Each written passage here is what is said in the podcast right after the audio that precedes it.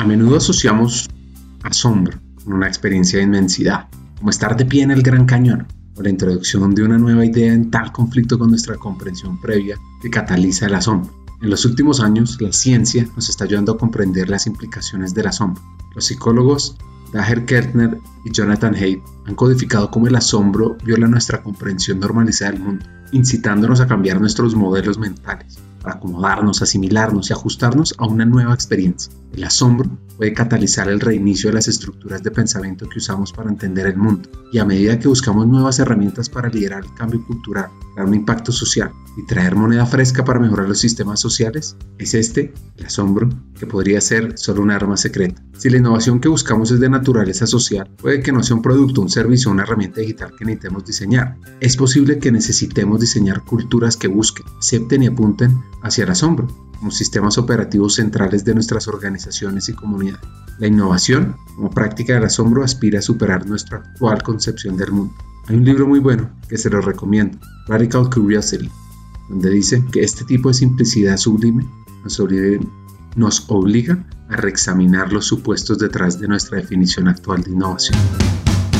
Bienvenidos a Hackers del Talento, el podcast que busca cambiar el juego por lo humano Creemos en una América Latina más competitiva, inclusiva, equitativa y próspera, donde las personas sean el centro del mundo laboral. Nos motiva el talento como el motor de cambio y por eso estamos aquí, para ser la fuente de inspiración, unión, colaboración, aprendizaje, debate y acción para la comunidad de people, de talento, de HR, a través de historias, reflexiones y conversaciones con CEOs, con líderes de talento humano, pensadores y actores de cambio te ofreceremos hacks para evolucionar como líder, como persona, sobre todo para potenciar tu empresa.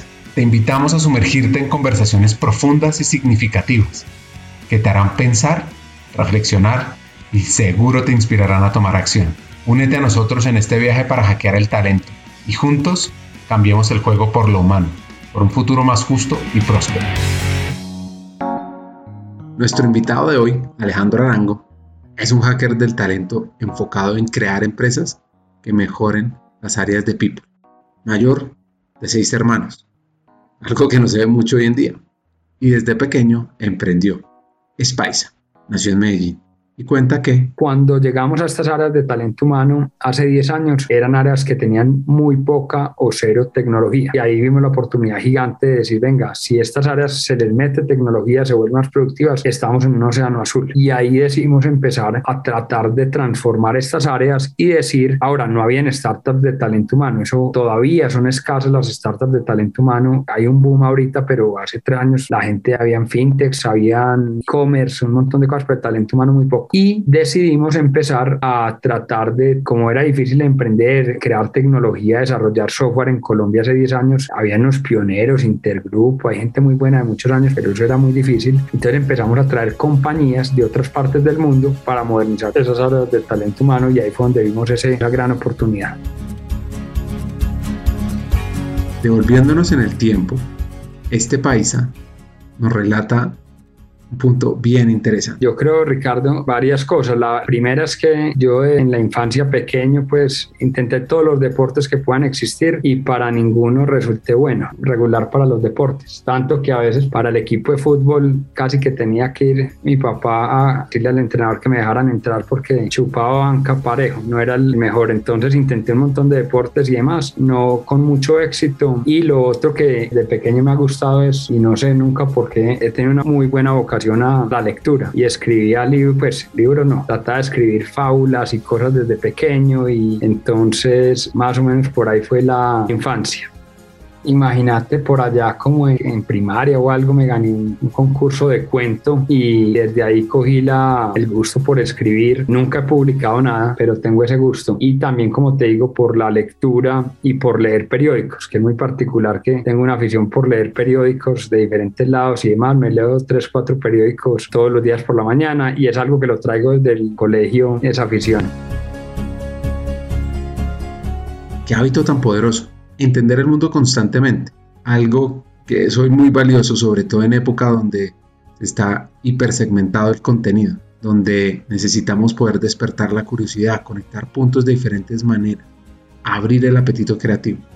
Bueno, pues como les conté, Alejandro tiene un espíritu emprendedor. En la adolescencia, yo hoy como me ves aquí un poquito muy clásico, pues en la adolescencia un día estás tomando una foto, era completamente diferente, me peinaba así pues con una cresta y con cadenas, muy estilo paisa joven. Y te cuento una anécdota, cuando estaba terminando el colegio se pusieron de moda, ese fue el primer negocio y lo hice con Pablo, que hoy es el socio mío en Talenta y, el que ayudó a montar Talenta desde el principio, pero imagínate que se puso de moda vender unas gorras, eran como con diamantes y como con cosas, eran carísimas, una, una gorra de esas valía como 500 mil pesos y nosotros buscando en internet, en ese momento que acordaste, pues internet hace por allá en el 2004 o algo era otra cosa, logramos ver las gorras en China y trajimos una y nos llamó la atención las mismas gorras, no sabíamos, ya te cuento qué pasó con las gorras al final, pero estas gorras eran, valían 5 dólares, entonces las trajimos y las empezamos a, a vender en toda Colombia y se vendían como pan caliente porque pues las originales valían 500 mil, estas eran iguales, yo no sé si la fábrica o qué, eran originales, nos fuimos a, a venderlos por todo Colombia y eso era un éxito. Un día llegamos a un tipo que es el mayor distribuidor como de motos de lujo de Colombia, vende todas esas motos BM, KTM, en fin, y el tipo me venga, ¿cuántas tienen? 300, yo se las compro todas y se las vendimos, no sé, a 100 mil, a 150 mil y al otro día o a los dos días alguien de esos de San Victorino, no sé, estos San Andresitos, trajo las mismas de China y ya las vendían en los semáforos a 10 mil pesos. Entonces teníamos al señor de KTM que pagó varios millones por esto, persiguiéndonos y le devolviéramos la plata, que porque las gorras eran chiviadas y demás. Entonces, una anécdota pues corta, obviamente se arregló todo, pero tratando por ahí de hacer cosas y de hacer temas, vendí gorras, vendimos estuches de cuchillos de los que tienen en la casa como de madera, que ponen los cuchillos para cocinar, donde para que la gente le diera al final del año a las personas, vendíamos lucecitas de Navidad para ponerle a la casa que prendían como al ritmo de la música. En fin, un montón de intentos de, bregar a hacer unos pesitos extra.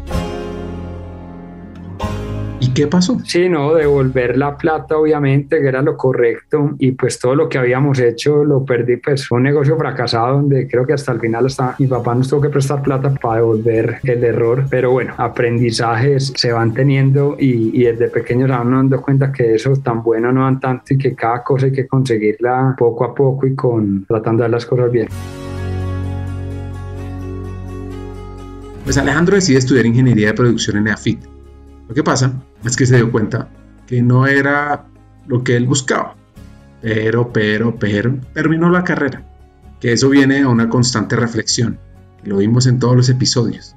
Y es cómo resolver ese proceso de decisión sobre qué deben estudiar los jóvenes, sobre todo con tantos cambios hoy en el mundo, con carreras nuevas apareciendo y otras volviéndose obsoletas. Mira, yo creo el que logre resolver ese problema va a tener un negocio gigante detrás. Primero, las universidades no hacen un gran esfuerzo por desde el colegio, no fue el último día que te lleven a conocer la universidad media hora y almorzar allá, sino que las universidades para mí deberían desde los últimos tres años empezar a meterse en las clases, no sé, de una manera, pues porque una decisión tan importante para la vida de alguien debería estar basada en, en algo que se toma como medio de afán los últimos seis meses. Lo segundo es que, y, y es algo en lo que luego te cuento por qué nosotros nos hemos familiarizado mucho, pero todo esto de pruebas psicotécnicas y demás, en mi colegio, en mi caso, a usted hacían una prueba y la prueba decía, usted es bueno para estas carreras y a mí me salió ingeniería industrial, ¿cierto? Pero una cosa es bueno y otra cosa es que le apasione. Yo creo que uno le va mejor si así sea malo en algo, pero que sea lo que le apasione, que ser bueno en algo y que no te guste estar en el día a día en eso. Y lo tercero es que claramente las familias, mi papá es una persona que ha sido emprendedor, empresario, muy metido en temas de importaciones, de maquilaciones, de, de, maquiladoras, perdón. Entonces también tuve esa influencia por ahí. Y uno se da cuenta que una familia de abogados por lo general siguen siendo abogados y de médicos siempre sale un médico, pero no hay un ejercicio profundo para que las personas estudien en lo que realmente podrían ser excepcionales. Entonces la gente termina estudiando cosas y por eso la decepción a veces en las universidades, en fin. Entonces yo sí creo las universidades están cambiando dramáticamente y si no hay una conexión entre el colegio colegio, la universidad y el futuro, mucha gente ya ni siquiera quiere estudiar en la universidad, ahí van a haber consecuencias grandes para las universidades y para muchas personas que terminan trabajando en cosas que no les apasionan. Y en mi caso, terminé estudiando ingeniería de producción, pues porque una prueba lo dijo, mi papá lo validó y sonaba que eso, pues como dicen por ahí, eso tiene futuro, pero futuro para qué, ¿cierto? Y paso unos cinco años de la vida estudiando algo que, pues, y te forme y lo que sea, pero, pero en fin, ese es un problema que a hoy no se ha solucionado, yo creo que en muchas partes del mundo.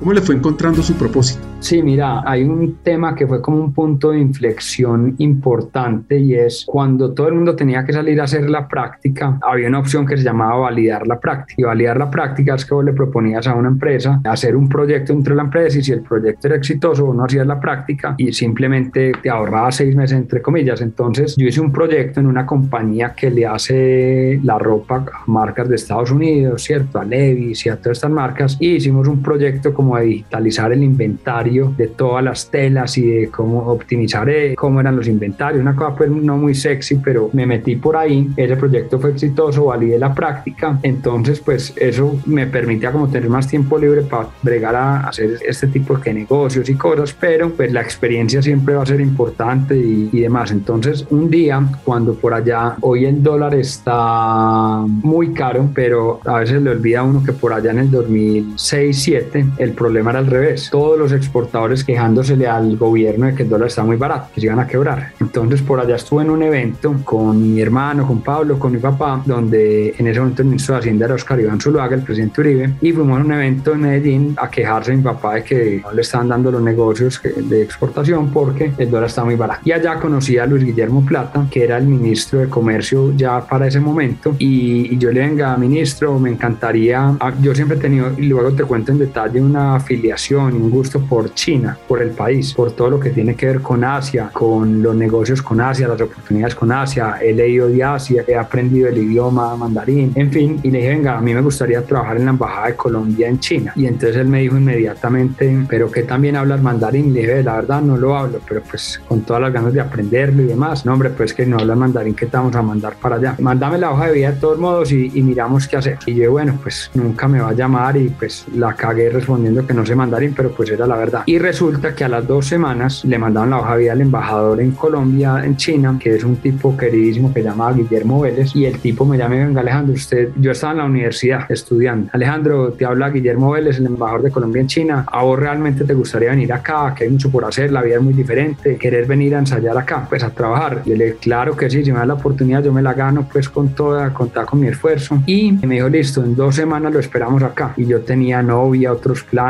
pues te imaginarás, en dos semanas hice para China de la nada, me tocó arrancar y ya te cuento después cómo se conecta con lo que hacemos hoy, pero fue un cambio de, porque yo no había terminado la universidad y en dos semanas me tocó empacar, pues yo no usaba un blazer, yo no usaba corbata, yo no usaba nada, entonces me tocó armar, irme para con mi papá Arturo Calle, que me armara, pues se me comprara tres blazers y arrancar para allá. Y me fui para China, muy improvisado, y era como un asistente en la oficina comercial, que en ese momento era Pro Export todavía, y ahí empecé esa historia, estuve dos años en China, y bueno, pero ahí entonces un poco la universidad, me terminé graduando virtualmente, pero se partió en la historia pues porque todo eso de producción y demás pues se quedó un poco parado y arranqué para China a una embajada, a una oficina comercial, ayudar allá en hacer como una, una secretaria todera y bueno, ahí te dejo pues esa parte, pero, pero arranqué para China en dos semanas dejando todo acá y muy improvisado. Así que China es el principal mercado para las exportaciones agrícolas de Estados Unidos superando a nuestros vecinos más cercanos, Canadá y México.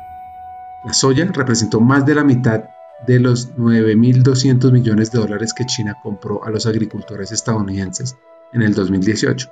China tiene el segundo mayor número de multimillonarios después de Estados Unidos. Eso sí, el hombre más rico de China es solo el vigésimo primero en la lista de las personas más ricas del mundo.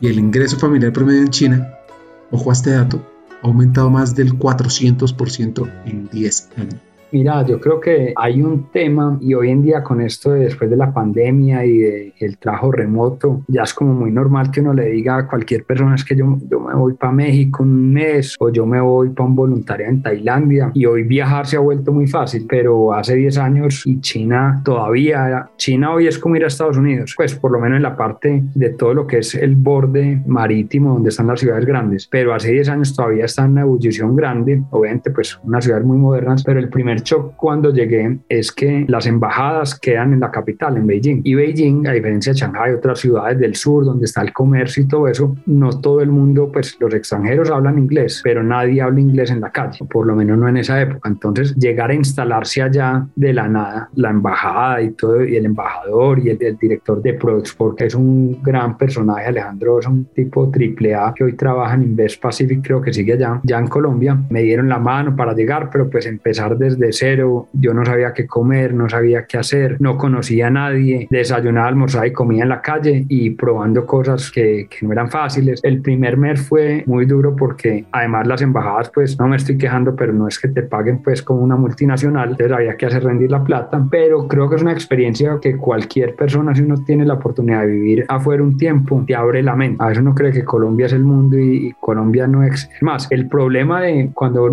hablas con los de ProExport, ellos acaban, no sé si te acuerdas, una campaña que llamaba Colombia es pasión. Entonces en el mundo estábamos tratando de vender de que Colombia no es drogas, Colombia ya no es violencia, Colombia cambió, el presidente Uribe había cambiado el país en ese momento y estaba en un boom interesante y el problema en China era otro, era decir, ves que qué es Colombia. Entonces la tarea de los primeros seis meses fue vender qué es Colombia y la palabra te va a sorprender cuando a un chino le preguntan, diga, ¿usted conoce qué es Colombia? Hay chinos que creen que Colombia es en Europa, no te digo, pero la palabra más en China ni siquiera saben que Colombia exporta drogas. La palabra más conocida en China de Colombia es reneguita en la encuesta que hicimos del mercado. ¿Por qué? No me preguntes, pero es eso. Esto me recuerda una frase de Miguel de Unamuno, escritor, quien fue rector de la Universidad de Salamanca. Y él decía que el fascismo se cura leyendo y el racismo viajando. Esto como una reflexión de la importancia de vivir otras culturas para entender mejor el mundo, para tener una visión holística de la sociedad pues siguiendo la historia en China. Allá estuve, estuve como te digo, casi dos años. Fue una experiencia gigante porque ya después, por ahí dicen que la mejor forma de aprender el idioma es conseguirte una novia. Entonces, pues una novia china es un aprendizaje, tener amigos chinos es un aprendizaje, ayudar a los colombianos a hacer negocios en China es un aprendizaje. La gran mayoría se han chocado. También ayudar a construir una comunidad colombiana en China que era muy desunida, otro reto gigante. Acompañar a veces, nadie se imagina que uno de los grandes problemas de las, no de la embajada, pero sí del consulado en Colombia, en China, es que hay una cantidad de colombianos presos en China. Así como hay mulas que se van para Estados Unidos, para Europa, hay mulas que se van para China. Y en China hay pena de muerte. En China hay cadena perpetua. Son muy, muy duros en la ley. Entonces es una embajada con muy poquitas personas donde vos aprendes muchísimo en muy poco tiempo. Y ahí estuve dos años muy enfocado en la parte comercial con ayudándole al director de ProExport y teníamos dos retos gigantes. Uno era que las compañías chinas invirtieran en Colombia. Obviamente invertían mucho en commodities, empezó a vender petróleo colombiano en China. Este director de ProExport era un crack en ese sentido. Y el otro reto, cómo exportar a China productos colombianos. Y entonces lo que se exporta es cuero, unas cosas, pero por ejemplo empezó a llegar el boom y un montón de temas, no commodities, pero bueno, un reto gigante. Y también muchas compañías colombianas haciendo negocios con China. En esa época estuve dos años y ahí cuando el embajador se devuelve, yo también me devolví, digamos que aterricé otra vez en Colombia, pero una gran experiencia china que luego te digo cómo se conecta con todo eso, pero me dejó pues una cantidad de aprendizajes, amigos y contactos y fue China es el país del futuro y va a ser muy rápidamente, y ya lo es en muchos sentidos, pero va a ser muy rápidamente la potencia número uno, cambiando el orden global de manera brutal. Para el 2050 es probable que más países se definan como superpotencias, se unan a Estados Unidos, y creen un nuevo orden mundial multipolar. La extrapolación de las tendencias económicas, geopolíticas y demográficas actuales sugeriría que es probable que China se convierta en una nueva superpotencia, aunque su economía se tambalea actualmente. Menos apreciada parece probable que India se una a Estados Unidos y China para dar forma a los asuntos mundiales, ayudada en su camino por el dividendo demográfico de una población joven y creciente que debería impulsar el crecimiento económico. La población hoy de India ya está pasando a China. Bueno, pues así que Alejandro regresa a Colombia y junto a su hermano Pablo deciden emprender. ¡Ay, qué orgulloso! Me siento de haber nacido en mi pueblo Ahí regreso a Colombia y junto a Pablo, que es el de los seis hermanos, el segundo, empezamos de la mano. Este embajador Guillermo Vélez también había regresado. Él empieza a trabajar en Innova, que es una es de la organización Ardila Lule, invierte en diferentes temas. Con ellos empezamos una alianza muy interesante, o sea que ahí seguíamos conectados con esa historia de China y, y ellos nos ayudaron mucho. Pero empezamos con un tema y es que Pablo había contactado a unos personajes de Harvard que habían creado una prueba que era capaz de medir la integridad de las personas de manera predictiva. Entre otras cosas, la productividad, si alguien va a rotar o no va a rotar. Entonces, Pablo se contactó con esta gente de Harvard. Esta gente no había llegado a Latinoamérica y el primer negocio que empezamos tenía que ver con distribuir esa prueba, porque imagínate que vos vas a hacer una prueba, eso se llama psicometría. La psicometría es predicción estadística, que sea capaz de decirte, vea, si usted contrata a Alejandro, hay una alta probabilidad de que él pueda incurrir en una conducta indebida o que él tiene una alta probabilidad de rotación o tiene un muy mal servicio al cliente o tiene probabilidad de consumo perjudicial de alcohol y drogas. Y fue una prueba muy innovadora en Estados Unidos para entrar a la mayoría de empresas del Estado y demás tienes que hacer eso. Logramos traer eso a Colombia. Digamos que ese fue el primer ladrillo de lo que hoy es Talenta porque era muy disruptivo en ese momento donde la gente casi que ni hacía pruebas para entrar a las empresas. Vos decir que les ibas a predecir eso. Ahora sí, Conectemos esta historia del mundo del emprendimiento en talento humano a la visión sobre cómo transformar las áreas de PIP, gestión humana, y oigan este. Yo creo que vos estás haciendo un trabajo increíble por transformar estas áreas que siguen en transformación. Te digo un dato ahí como para ir no solo hablando de cuentos, sino de datos. Nosotros hicimos una encuesta el año pasado a gran parte de las 500 compañías más grandes de Colombia y el 54, 50 y pico por ciento de los vicepresidentes de talento humano están en menos de tres años para jubilarse. Y en la mayoría de compañías grandes vos te jubilas y máximo te dejan unos dos años en muchas de ellas. Entonces va a haber un relevo generacional gigante gigante en las áreas de gestión de talento y vemos que van a llegar personas con un perfil más tech, más del área de tecnología que inclusive de la misma área de talento humano. Ahí vemos una cantidad de vectores que ahorita podemos elaborar más, pero nosotros, digamos, siempre hemos creído como en tres cosas que también cuando empezó este boom de las startups en el 2015 en Colombia, nosotros íbamos como en contravía y es que nosotros hemos creído como en tres grandes factores. Uno es que cualquier startup debería tratar de ser rentable desde el principio, cosa que, eso va en contravía de cualquier tesis de startups. Dos, si la empresa es rentable, pues uno no debería tener que levantar capital desde el primer día, ¿cierto? Ahora, si quieres escalar y demás, de pronto sí, pero nosotros nunca hemos levantado capital hasta hoy. Y lo tercero es que hay que tratar de, creemos que desde Latinoamérica se pueden hacer startups sostenibles en tecnología para las áreas de talento. A diferencia de muchos otros negocios de fintech, de cualquier otra cosa, el talento humano y la gestión del talento humano varía mucho de país a país, inclusive de continente a continente. Vos te vas a ver cómo gestionan el talento en Asia y no tiene nada que ver cómo lo gestionan en Europa o en Latinoamérica. Y aunque al final es contratar personas, despedir personas, retener personas, la forma como se hace esto es, es muy particular. Entonces ahí dijimos, venga, nosotros queremos transformar cómo se hace en Latinoamérica, porque Latinoamérica tiene unas características que son, sí son transversales a nuestra región y es uno, alta informalidad. Desde México hasta Argentina el desempleo es alto y la informalidad es relativamente alta. Dos, somos una región donde hay mano de obra barata. históricamente, ¿cierto? Las ensambladoras de carros, la, todo lo que tiene un poquito de know-how en nuestra región le ha costado a las empresas crecer y no somos los más competitivos. Entonces, ¿cómo podemos tener una mano de obra que no solamente recoja café o haga camisetas baratas, pero camisetas baratas no, mano de obra barata para luego exportar el valor agregado y que lo ganen otros? Entonces, vimos una oportunidad no solo de que las áreas de talento se tienen que transformar, también tienen que ser más importantes. O sea, las áreas de talento humano hay que pagarles formación, hay que, porque el CFO de una compañía se gana más o el doble que el de talento humano. No debería ser así. Y lo tercero tiene que ver con que hay que llevar a todos estos líderes de talento a modernizarse. Y luego podemos hablar más adelante de, ¿cierto? Y yo sé vos lo estás haciendo también un montón y es, hay que traer las prácticas a Latinoamérica, hay que ir a, a ver qué están haciendo en Europa, en Estados Unidos. Entonces, hay una oportunidad gigante después de 10 años y avanzado, pero sigue siendo una región donde hay miles de oportunidades en este campo. Alejandro cuenta que poco a poco fueron saliendo nuevos emprendimientos, retos por supuesto, y explica las diferentes soluciones que tienen hoy.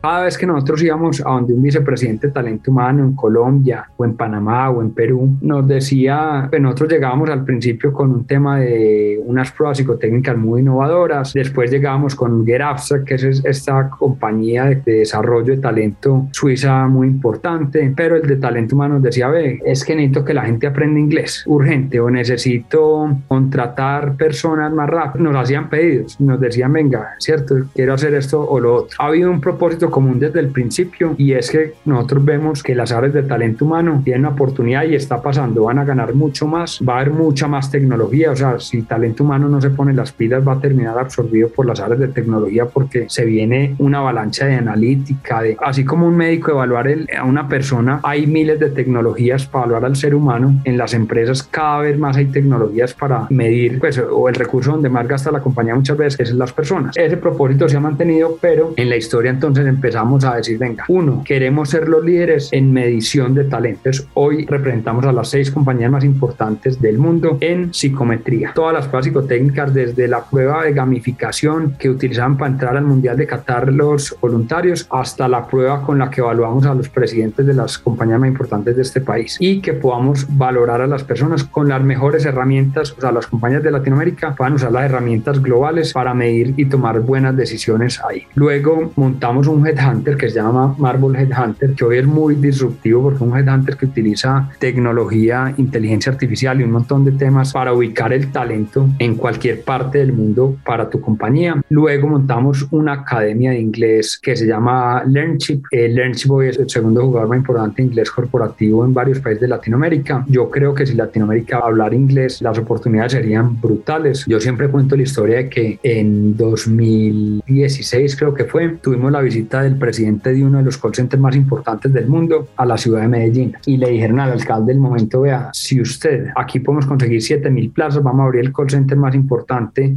nuestro en esta ciudad. Lo único que tiene que hacer la persona es pasar una prueba de inglés que nosotros le hacemos. Y de los 7 mil que había que conseguir, no fuimos capaces de conseguir 300 que pasaron la prueba. Hoy en día un desarrollador de software que habla inglés se puede ganar 20, 30 millones de pesos trabajando remoto desde su casa. Entonces nosotros estamos convencidos de que si Colombia fuera un país mucho más bilingüe, y eso se debería impulsar desde la educación primaria y no solo en los colegios privados, sino en los públicos, este país tendría un montón de oportunidades en un mundo hoy global remoto, que es al que nos estamos moviendo. Entonces montamos esta academia inglés y seguimos creyéndole al tema, aun cuando a veces las compañías no lo ven como una prioridad. Luego montamos otra compañía que hoy es la punta de lanza de Talenta que se llama Magneto. En Magneto básicamente estamos tratando de solucionar un problema muy grande y es cómo podemos ayudarle a la gente a conseguir un trabajo que ama. Por muchos años la forma de conseguir trabajo ha sido se manda 10 hojas de vida y espere a quien le responde y el primero que le responda, ahí se fue usted a trabajar 10 años. Y usted se soñaba trabajar en Nutresa, pero le salió por allá en un call center una oportunidad primero y allá pasó sus próximos 10 años. Entonces, ¿qué tal si cuando vos estás aplicando a las empresas, vos podés conocer, o sea, quién es el presidente de la empresa, cómo es trabajar dentro de la empresa, que un par tuyo, otro cajero de ese banco te cuente cómo ha sido su experiencia. Entonces, estamos transformando en Latinoamérica con Magneto la forma como se consigue trabajo y que la gente consiga un trabajo que le apasiona y eso hace que la rotación se baje, eso, hace, eso soluciona una cantidad de problemas. Pero el otro lado, del de la empresa, que son nuestros clientes, es como una compañía que le roban o se le va a una persona importante, el gerente del restaurante se fue hoy, ¿cómo puede llegar a, incluso en 24 horas con inteligencia artificial, tener a su persona contratada? Entonces hoy estamos creando la compañía que te va a permitir contratar más rápido el talento y particularmente en nuestros países decimos, no, es que aquí no hay empleo, no hay oportunidades, pero si vos te vas hoy al servicio público de empleo, hay más ofertas, o sea, hay suficientes ofertas para que coloque un montón de gente, pero no encuentran, o sea, ese match entre que la empresa encuentre a la persona y la gente que está desempleada no es eficiente. Bueno, con Magneto hoy estamos en Latinoamérica tratando de resolver ese gran reto. Luego trajimos otra compañía que es una compañía global que se llama Overdrive y básicamente en Overdrive lo que estamos tratando de solucionar es otro tema que me decía todo el mundo y es, sabe que los colombianos no leen o los latinoamericanos no leen, la gente no le gusta leer y yo he tenido una teoría que la gente sí le gusta leer, pero no todo el mundo tiene plata para comprarse libro de Rey Dalio o un libro bueno y además muchos de los libros están en inglés. Entonces trajimos una compañía que se llama Overdrive. Una vez tuve la oportunidad de hablar con alguien que se había graduado el MBA de Harvard y me estaba, como decimos en Medellín, chicaneando. Me decía, vea, es que vea la biblioteca Harvard y es como una aplicación como Netflix donde están todos los mejores libros de emprendimiento y negocios del mundo puestos en un Netflix que se llama Overdrive y esa es la biblioteca Harvard. Yo hablamos con Overdrive, hicimos un viaje, ah bueno, son unos japoneses los dueños, el grupo RAC, que cuando el Barcelona juega aquí dice RAC. Entonces logramos conocer al japonés y trajimos esa compañía para Latinoamérica y básicamente hoy si entras a estudiar a los Andes o a muchas universidades, a FID,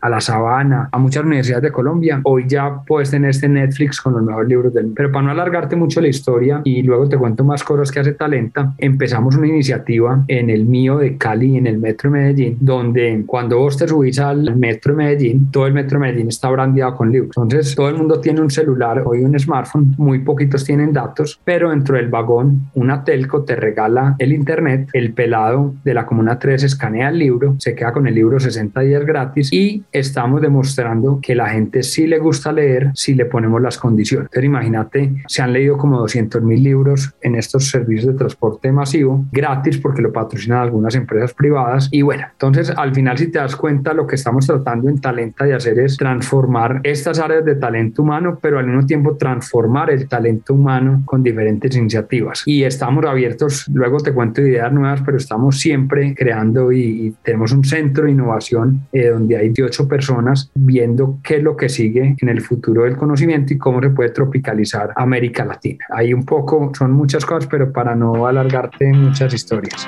Hagamos una pausa. Como sabes, en Hackers del Talento estamos en una misión, cambiar el mundo laboral por uno más humano, inclusivo y próspero. Sabemos que no podemos hacerlo solos, necesitamos tu ayuda. Te invitamos a compartir este episodio con esa persona especial que está buscando crecer en su carrera o mejorar su empresa. Juntos podemos inspirar a más talentos a sumarse a este movimiento. Queremos que te unas a nuestra comunidad, suscribiéndote al podcast, recibiendo las noticias de nuestra página de LinkedIn o averiguando más en hackersdeltalento.com. No te pierdas la oportunidad de ser parte de algo grande, de marcar la diferencia en el mundo laboral y de transformar la vida de miles de personas, porque juntos podemos hacerlo posible. Nosotros ya estamos aquí, dando el primer paso. ¿Y tú? ¿Te unes a nuestra misión de cambiar el mundo laboral por uno más humano? Hagámoslo juntos. Sigamos con el episodio.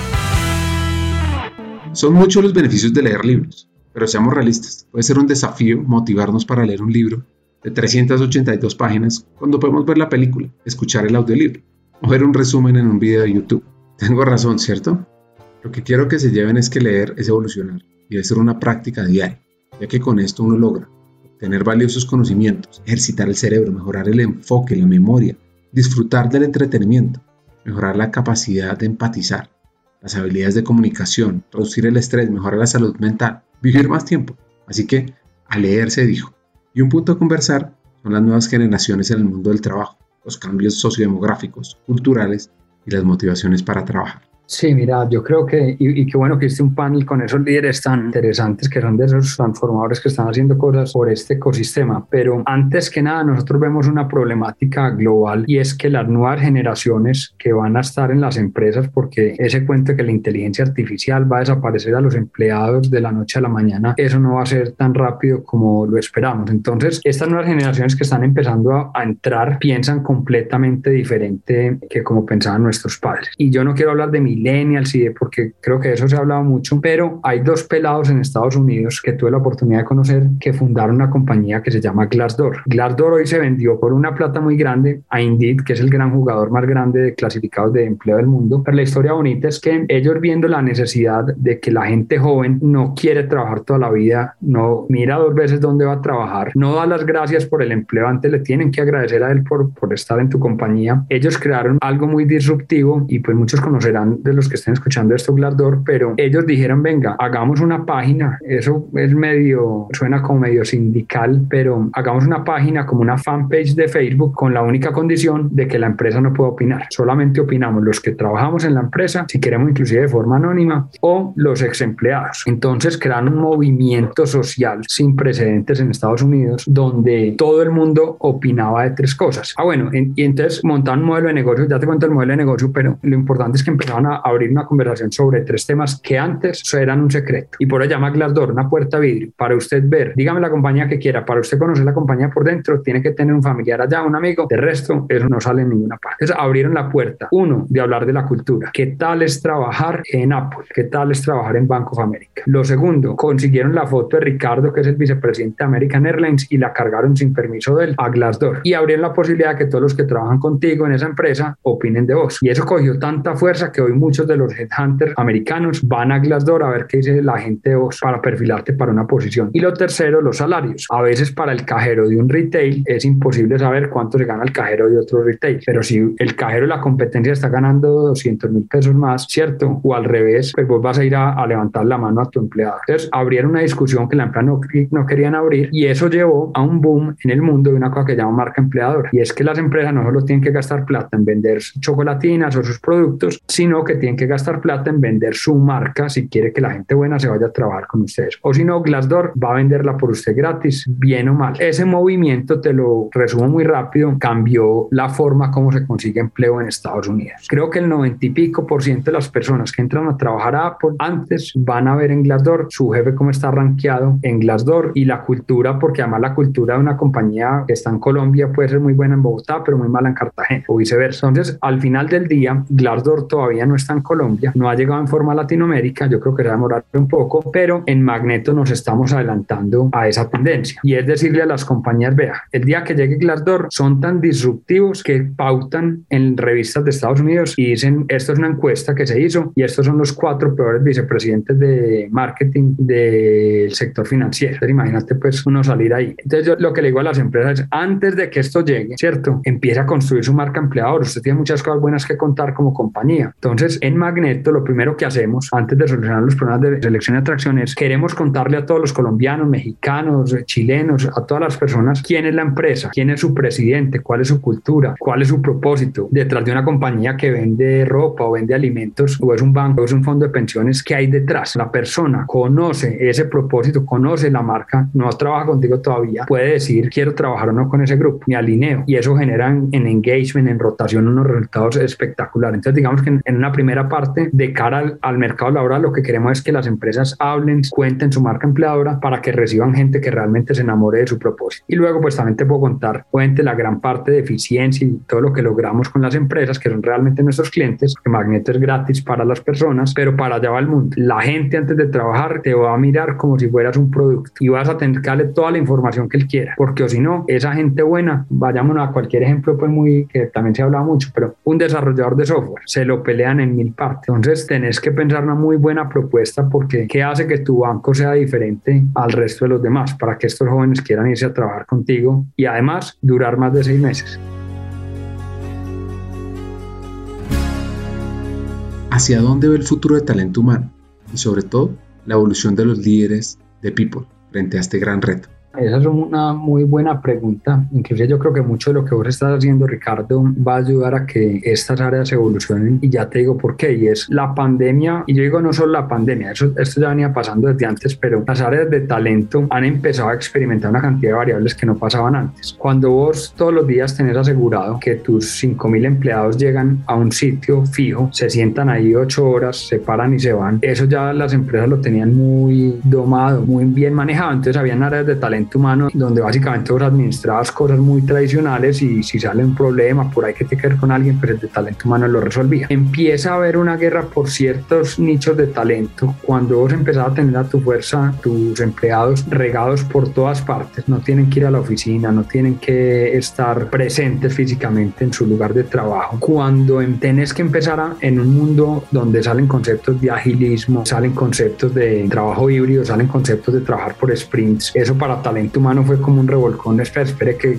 eso nunca había pasado. Y lo segundo que empezó a pasar es que empezó a llegar tecnología a las áreas de talento humano sin precedentes. Entonces vos en talento humano no tenías por qué saber de integraciones de herramientas a través de APIs, vos no tenías por qué saber de inteligencia artificial, vos no tenías por qué saber de muchos temas de tecnología. Y de la noche a la mañana tuvimos que aprender en las áreas de talento humano y tecnología. Entonces todos estos temas de talento humano se han vuelto más estratégicos indudablemente. Yo no quisiera profundizar porque de eso se ha hablado mucho, pero donde yo veo el gran reto es que si vos le hicieras un assessment técnico de tecnología a muchas áreas de talento humano, por skills muchos se rajarían. Y se rajarían simplemente porque es que hay un área de tecnología que hace esa labor por mí. Entonces, cuando vos ves temas, yo digo, las áreas de talento humano hay que formarlas en analítica, inteligencia artificial, en temas de machine learning, en temas de cómo conectar la tecnología, inclusive de desarrollar software. En estos días un vicepresidente, pues no digo el nombre porque no me autorizaba, pero aunque sea pues sin permiso decirlo, pero hay un vicepresidente de talento talento humano muy conocido aquí en Colombia que está aprendiendo a desarrollar software, ¿cierto? digo, ¿cuántos están aprendiendo a desarrollar software? No porque él vaya a ser la explicación de talento humano próxima, sino porque es que si no desarrollar software no entender la lógica de lo que estás haciendo, lo que está pasando detrás. Entonces, mi tesis es, si las áreas de talento humano, y vos ahí creo que puede jugar una oportunidad, puede ser un apalancador gigante, no se forma en todos estos nuevos conceptos, vamos a terminar con áreas de talento humano o que van a depender de áreas de tecnología, una dependencia gigante de las áreas de tecnología y demás. Entonces, ahí es donde está la oportunidad y en el momento que talento humano coja ese vector digital, estamos empezando a ver unos salarios demasiado importantes, demasiado interesantes.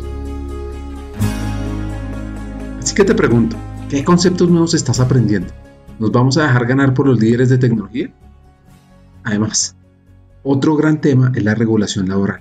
Te pregunto a ti, hacker, ¿qué podemos hacer para transformar el entorno legal laboral para que nuestra región sea más competitivo. La regulación en los países latinoamericanos frente al trabajo también es otro reto muy grande que van a tener las áreas de talento. Y te cierro simplemente para no alargarme con esto y es, vos en Colombia hoy no podrías tener tres trabajos al mismo tiempo y trabajar tres horas para una compañía, tres horas para otra y después tres horas para otra y cotizar a pensiones por horas. O sea, hay un tema de legislación donde en el mundo de los freelance todas las empresas están teniendo que contratar gente freelance en especialidades por un tiempo limitado, nuevamente contratarlos de por vida y la regulación no lo permite. Los países están protegiendo, si vos estás a trabajar en Estados Unidos más de cierto tiempo, a la empresa le van a cobrar impuestos. Entonces hay unos temas de regulación donde yo creo que las áreas de talento humano también tienen que empezar a hablar con los gobiernos de manera más proactiva para que estos ecosistemas se desarrollen más. Pero al final yo veo que si las áreas de talento humano hacen bien esta tarea, se forman a través de academias como la tuya, se forman bien en muchos temas, estamos empezando a ver líderes de talento humano participar de juntas directivas, por ejemplo. Eso no pasaba o líderes de talento humano llegar a presidencias de compañías. Y un buen ejemplo es la vicepresidenta de talento humano de Unilever, hoy es la presidenta de Chanel, la marca de ropa,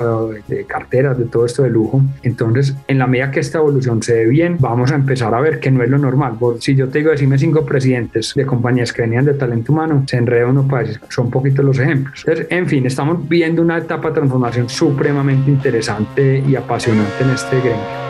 A ti que nos estás escuchando, te pregunto, ¿Quieres convertirte en un líder excepcional de talento humano en América Latina?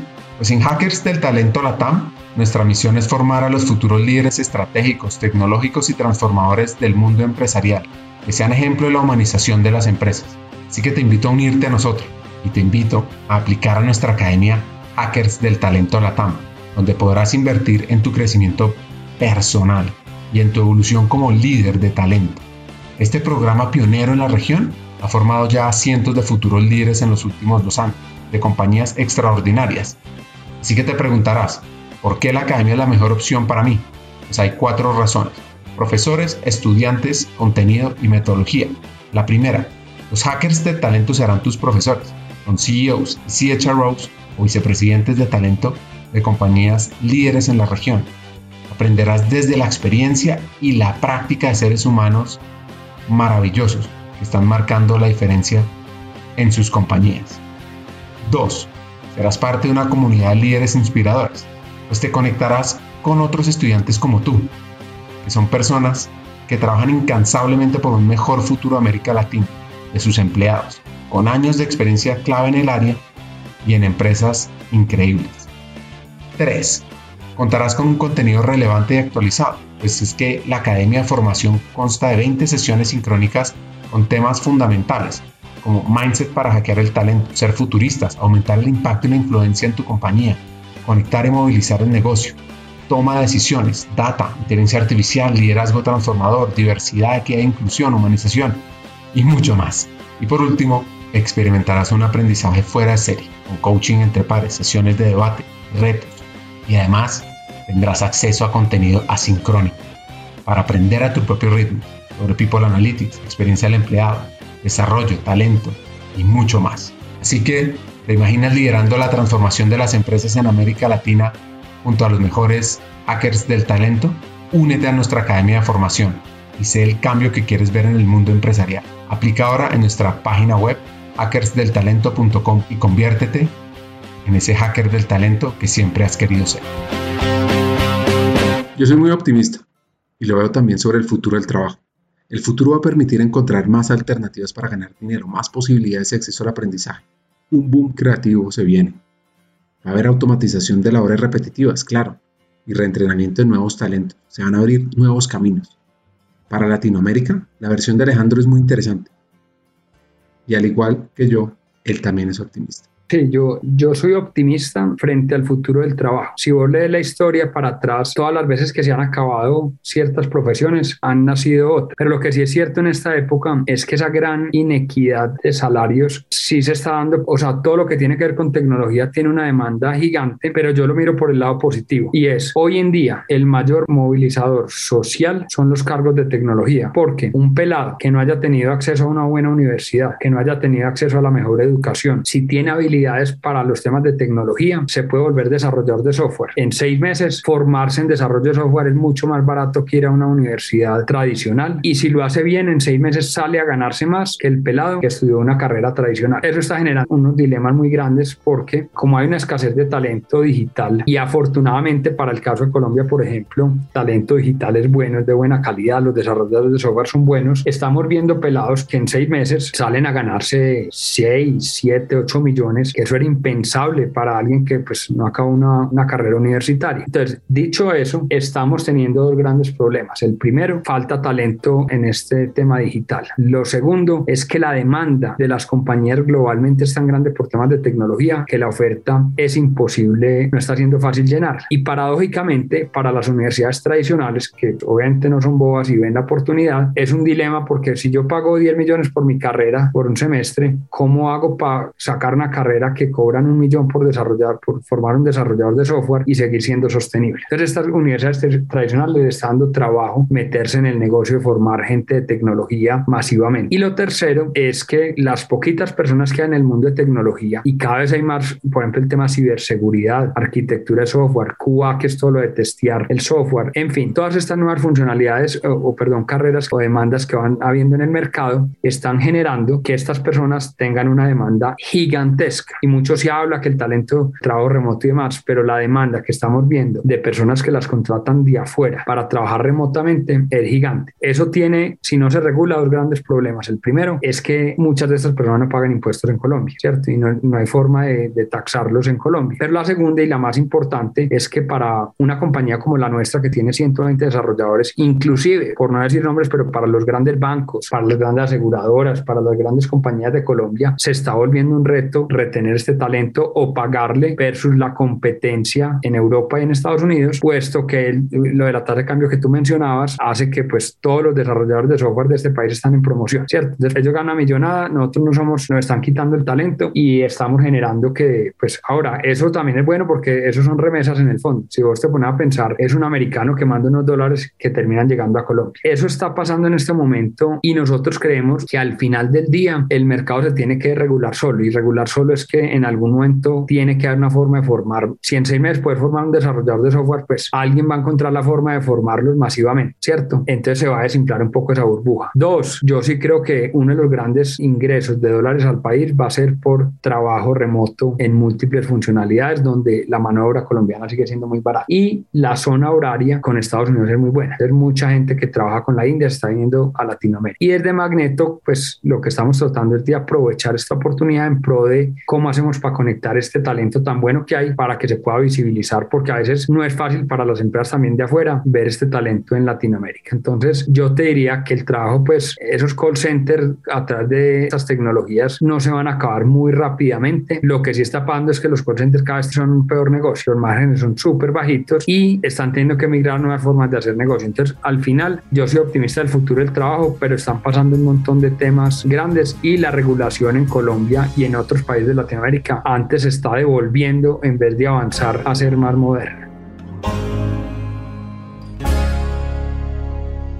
Pero, pero, pero, se necesita transformar el mundo de la educación. Y ahí te tengo una respuesta no tan optimista y es lo siguiente. Para uno cambiar, los procesos de educación son largos, a veces no son los más, no son los que todo el mundo persigue precisamente porque los frutos, ¿cierto? Uno siembra en el árbol, pero lo recogen, los frutos los recogen otros. Y cuando vuelve la historia, en tema, a mí me gusta leer mucho de educación y es los grandes países que han avanzado en educación es porque se han puesto de acuerdo absolutamente todos los sectores en hacer una apuesta hoy y esperar a que ese arbolito crezca 15 15 o 20 años. En Colombia yo no veo alineados los factores para que eso pase hoy, ¿cierto? Ahora, lo que también es cierto es que pues el mundo se mueve, la mano de obra históricamente en el mundo se ha movido por oferta y demanda y lo cierto es que la oferta de talento, así sean estos cargos digitales, y no me atrevería a decir que los desarrolladores colombianos necesariamente son mucho mejores que los americanos y que los europeos o que los de Tel Aviv en Israel, pero ahí hay una oportunidad muy grande porque tenemos mucho talento joven que se puede formar en un corto plazo para estos temas. Entonces, ahí hay una oportunidad que ya la expresé en tu pregunta anterior y es, ahí hay por explotar un montón de temas y detrás de un buen desarrollador de software de estrato 2 o 3 hay un pelado que sostiene una familia y la saca adelante. Entonces, eso es muy loable. Ahora, yo también creo y no se debería dejar de lado y yo en todos los en debates presidenciales un montón de lados pongo trato de poner estos temas y no cogen mucha fuerza y es el país tiene que invertir más en investigación. Aquí los temas de talento humano cuando hablamos de tecnología es traer herramientas,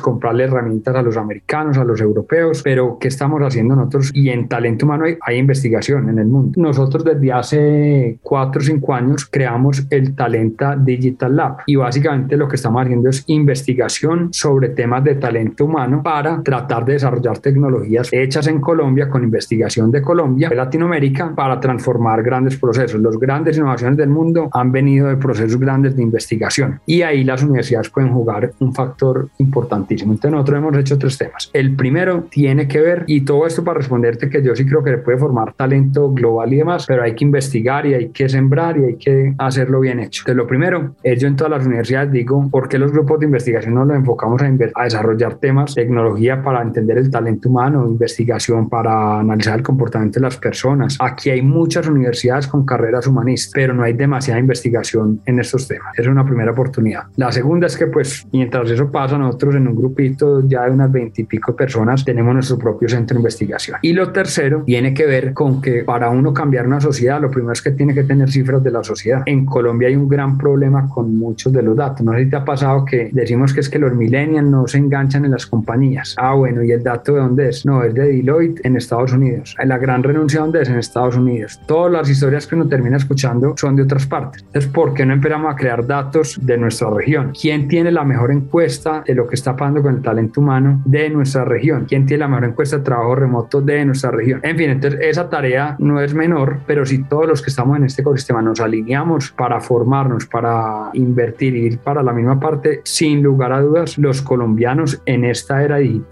somos aventajados, nos va bien, somos reconocidos, ahí podría haber una oportunidad.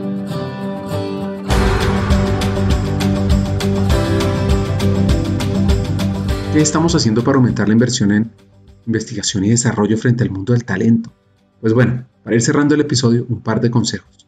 Y viene con una anécdota fascinante de un expresidente de Colombia. Sí, mira, yo creo que el mejor consejo que me han dado a mí, y, serían, lo partiría en dos. Uno tiene que ver con todo lo que uno hace en la vida, y ese me lo dio en momento Belisario Betancourt. Tuve la oportunidad de conocerlo, que era un personaje, pues presidente de Colombia, todos lo conocimos. Belisario me contó una historia. Belisario es de Amagá, era una persona que vivía con los abuelos, no tenía oportunidades, pues menos para llegar a ser presidente en esa época. Y te cuento la historia rápida para llegar al consejo, y es el primer trabajo que tuvo Belisario, eso pues me lo contó él de manera personal, es que lo dejaron irse, él hacía trabajos en Amagá y llevaba por allá, había cosas de carbón y yo era muy inquieto, pero en esa época lo mandaron a la Bolivariana, si no estoy mal, a la Universidad Bolivariana de Medellín, a ayudar a organizar y limpiar la biblioteca de la universidad. Entonces este personaje lo mandaron a la Bolivariana de Medellín y él lo que hacía era ayudar a organizar los libros. En esa época las universidades no habían computadores, que se hablan en la mitad de la década pasada. Entonces lo que hacían era que llegaban a las cajas de Europa con los libros modernos, ¿cierto?, de Estados Unidos y Belisario desempacaba y los ponía en las estanterías y demás. En las vacaciones, eso pasaba en las vacaciones que lo dejaban ir a trabajar a esa universidad, allá estudian los hijos de los ricos porque las universidades en ese momento todavía eran menos incluyentes. Él empezó a hacer, se quedaba a dormir en la biblioteca, se leía los libros y ponía en una cartelera los cinco puntos claves del libro que se leyó para que los jóvenes lo pudieran prestar de una forma más fácil. Entonces él creó en esa época un get abstract de la época y me dijo Alejandro, para mí la lectura ha sido el gran motor de mi vida. Yo nunca he parado de leer y la lectura es el mayor dinamizador de la imaginación. Entonces digamos que el primer consejo es ese, uno debería leer y leer de manera, yo cada espacio que tengo trato de leer y creo que muchas de las grandes ideas, la innovación, así uno no viaje, leer te permite viajar y desarrollar la mente. Entonces ese consejo te lo cuento a partir de la historia que me dio Belisario Betancourt.